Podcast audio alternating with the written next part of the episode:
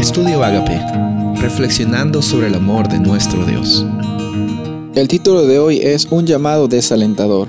Isaías capítulo 6, versículo 10.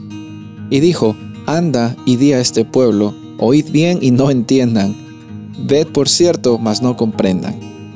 Interesante este versículo porque es el llamado que Isaías tuvo originalmente después de su llamamiento oficial para compartir hacia el pueblo de Judá. Y encontramos de que estas palabras son aparentemente un poco contradictorias. Parece que es un llamado desalentador, un poquito pésimo, por así decirlo, pero tenía un propósito de encontrar de que realmente la naturaleza humana es como tener un corazón de piedra, que realmente muchas veces queremos oír bien y nosotros no entendemos porque decidimos aún permanecer en nuestra condición de rebeldía en contra de Dios.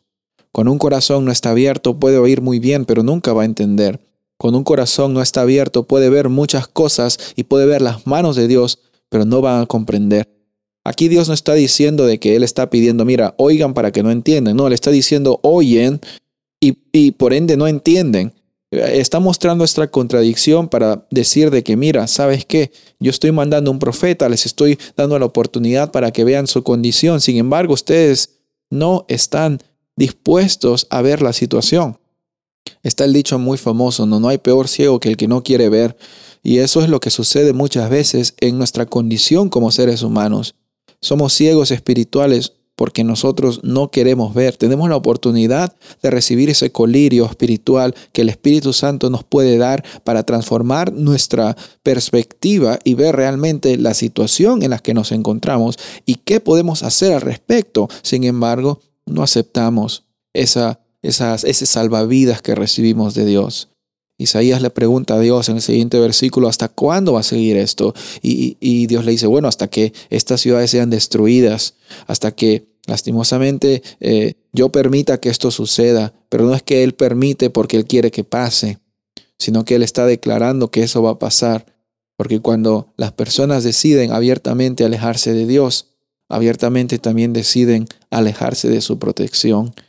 Sabes, amigo y amiga, Dios no te castiga si algo es cierto, Él permite que esas cosas sucedan, pero Él las permite porque tú y yo tenemos ese libre albedrío, la oportunidad libre de decidir nuestras decisiones, valga la redundancia, de decidir las acciones que vamos a tomar, de decidir la perspectiva de la vida, las experiencias que queremos vivir.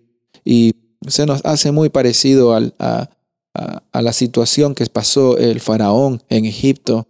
Dios menciona muchas veces de que iba a endurecer su corazón. Pero no es que Dios iba a endurecer su corazón, es que Dios causó las oportunidades para que Él endurezca o no su corazón. Dios hoy día te está dando oportunidades. Eh, Faraón decidió usar las oportunidades de las manifestaciones de Dios en su libre oportunidad de decidir. Usó eso como una excusa para cerrar más su corazón. Yo no sé cómo está tu caminar con Dios, pero lo que sé es que Él usa bastantes oportunidades para captar tu atención, así como usó a Isaías también. Él usa muchos eventos, muchas situaciones para que tú abras tus ojos y te des cuenta de la situación en la que te encuentras. Pero el llamado es para que oigas bien y entiendas. Pero ese entender y ese comprender solamente viene cuando tu corazón está dispuesto a que el Espíritu Santo habite allí. Ese es nuestro desafío hoy.